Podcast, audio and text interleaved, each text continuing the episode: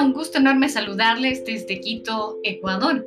Mi nombre es Verónica Miño y este es mi podcast, el cual retomo tras varios meses de ausencia, luego de un 2020 que no solamente fue tremendo para todos, sino a unos nos golpeó más que a otros. Y eso es de lo que se trata este primer capítulo, ver cómo luego de que la vida nos cambia, cómo podemos compartir lo que hemos vivido y ayudar a los demás. El 2020 para mí fue duro. Yo la primera parte del año em, estaba surfeando este tema con mi familia y lo digo surfeando en un sentido de buscando estar juntos, cuidándonos, y apoyándonos, ver que mis papás no salgan y tratar de estar libres de COVID. Ese creo que fue la meta de, de todos en ese año. Lastimosamente, y mi papá no, no pudo ganar una batalla que no, no fue, gracias a Dios, el tema de, de la pandemia, pero sí una consecuencia de ella es retomar un poco una dolencia del corazón. No es fácil para mí hablar esto, pero he sentido ya desde hace algún tiempo retomar este podcast con un nuevo nombre, con un nuevo sentido y muchísimo más desde el corazón. Mi papá em, fue migrante retornado justamente hace dos años y medio, un poquito más, volvió al Ecuador luego de toda una vida en Estados Unidos y tuvimos la oportunidad de compartir con él estos años de una manera presencial. Siempre di gracias que cambiamos lo que era el estar a un día de avión a 30 minutos de camino en coche. Y eso es una bendición que estoy segura muchas personas podrán identificarse con eso. ¿Por qué inicio con este podcast? Primero, les soy franca, es también un ejercicio mío personal de buscar hablarlo, porque no porque sea comunicadora me es fácil abrir mi corazón en algo que sí ha marcado un antes y un después, al igual que con muchas personas que han perdido un ser querido. Mi papá eh, se llamó Iván Miño, no el cantante, siempre buscaba que se lo diferencie. Él era Iván Emino y fue profesor en Estados Unidos. Volvió y lo que siempre doy gracias es lo que les comentaba, que pese a que vivimos en países diferentes, nunca lo sentí lejos. Y creo que esa es una frase que resume todo lo que yo he podido sentir hacia mi papá y todo la, la, toda la quietud que dejó en mi corazón el momento de poder cerrar una historia muy bonita de familia con él cerca de nosotros.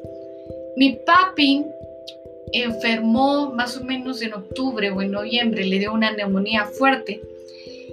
Y fue tremendo para mí, de manera especial, porque éramos demasiado unidos, ver cómo fue decayendo y empezar a hacer un periplo que, que sí se ve afectado muchísimo por la pandemia, como era estar afuera de un hospital, pedir turno para un hospital, buscar que nos den acceso, sobre todo en lo que son hospitales públicos, a poder visitar a, a mi papá, que se sentía muy frustrado.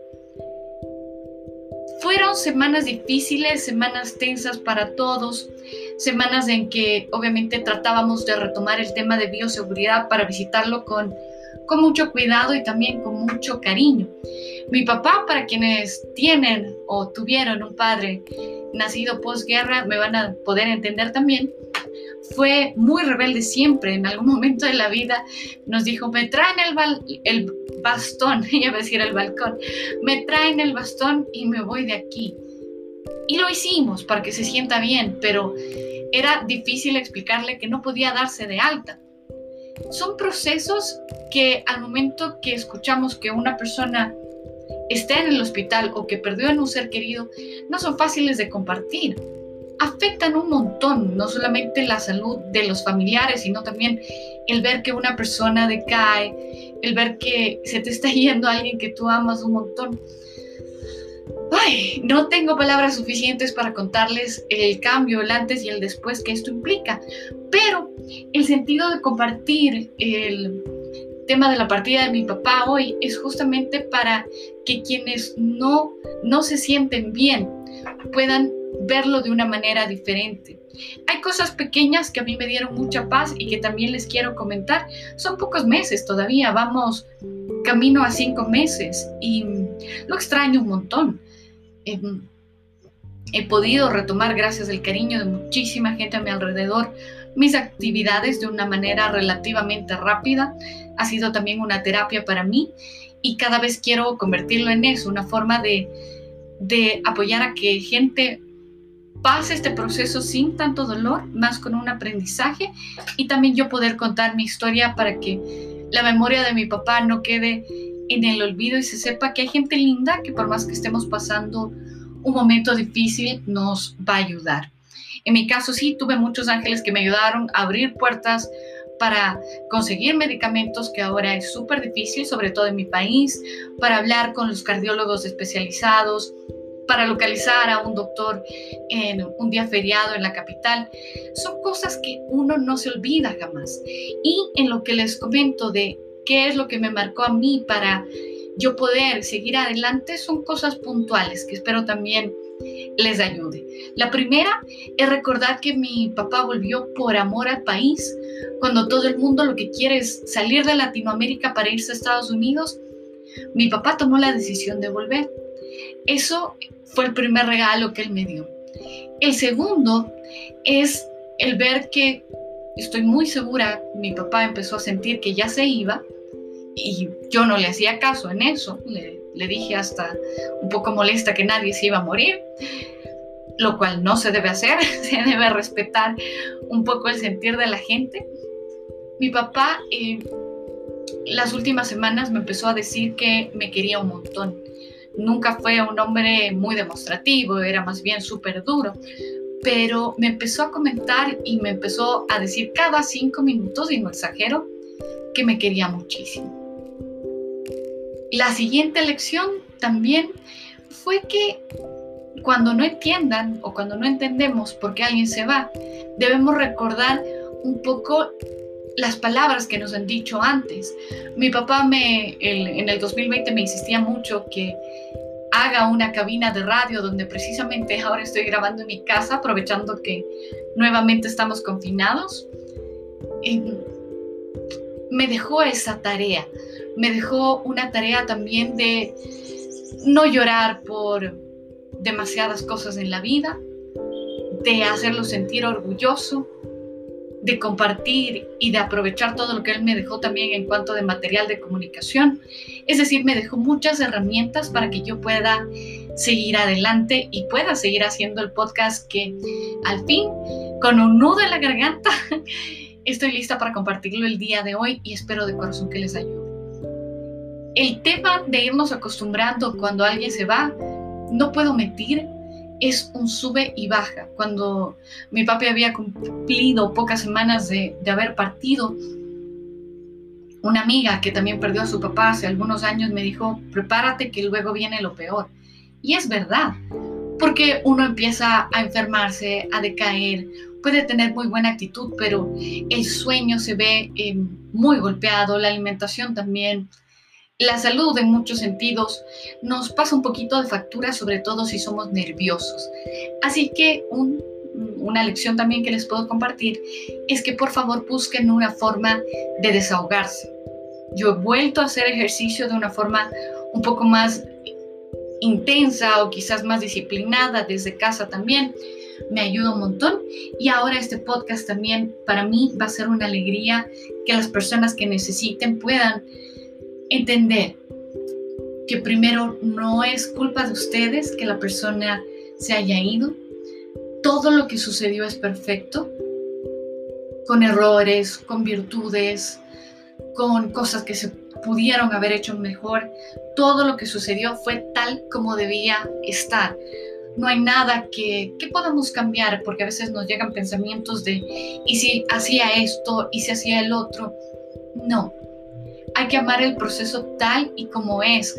He escuchado muchas, muchas, muchas cuentas de personas fabulosas que hablan sobre este tema y es maravilloso entender que, que ya en su momento el alma de aquella persona desea partir y que hay que dar gracias por todo lo que pudimos vivir con él o con ella. ¿Cómo sobreponernos?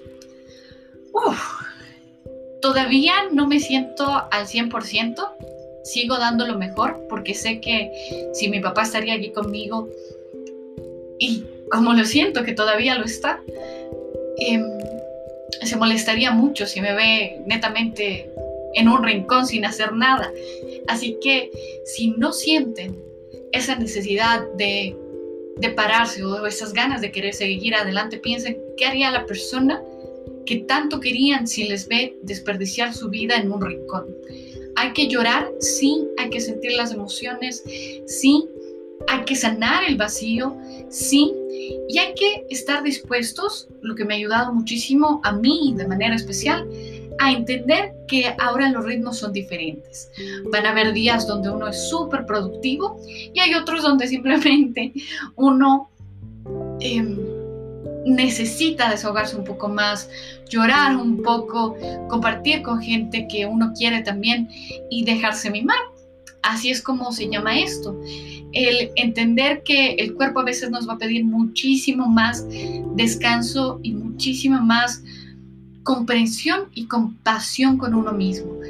Cuando alguien se va, nunca me imaginé esto, pero uno cambia, se vuelve más sensible, se vuelve más sensitivo también a muchas cosas, más agradecido también y uno requiere eh, muchísima paciencia, justamente por saber que hay momentos donde, donde vamos a necesitar descansar. Así que no tengan miedo de eso, no, no se asusten si en los primeros días, como me pasaba a mí, no se pueden concentrar.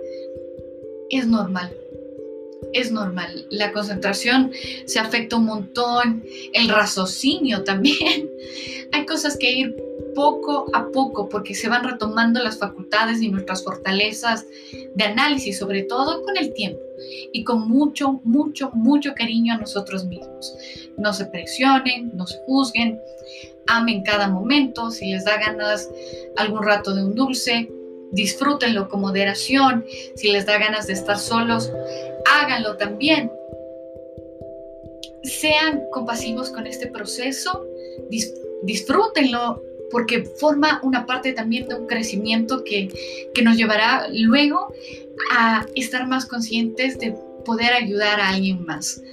Les mando un abrazo Espero que si tienen algún comentario sugerencia también no duden en contactarse conmigo. Estoy ahora muchísimo en mi Instagram, arroba verominoy, y también en Twitter, arroba verominoy. Si necesitan alguna manito, alguna palabra de aliento, tengo especialmente en Instagram contenido dedicado a, a ver este proceso de crecimiento. Es un cambio un poco fuerte, duele, no digo que no, pero nos ayuda a ser más sensibles, mejores personas, más agradecidos y recuerden mantener el legado de ese alguien que los quiere un montón y que ahora nos están viendo desde el cielo. Les mando un abrazo, gracias por escucharme y este es el primer capítulo de una nueva temporada que ahora se llama Creciendo con Vero. Un abrazo desde cualquier parte del mundo.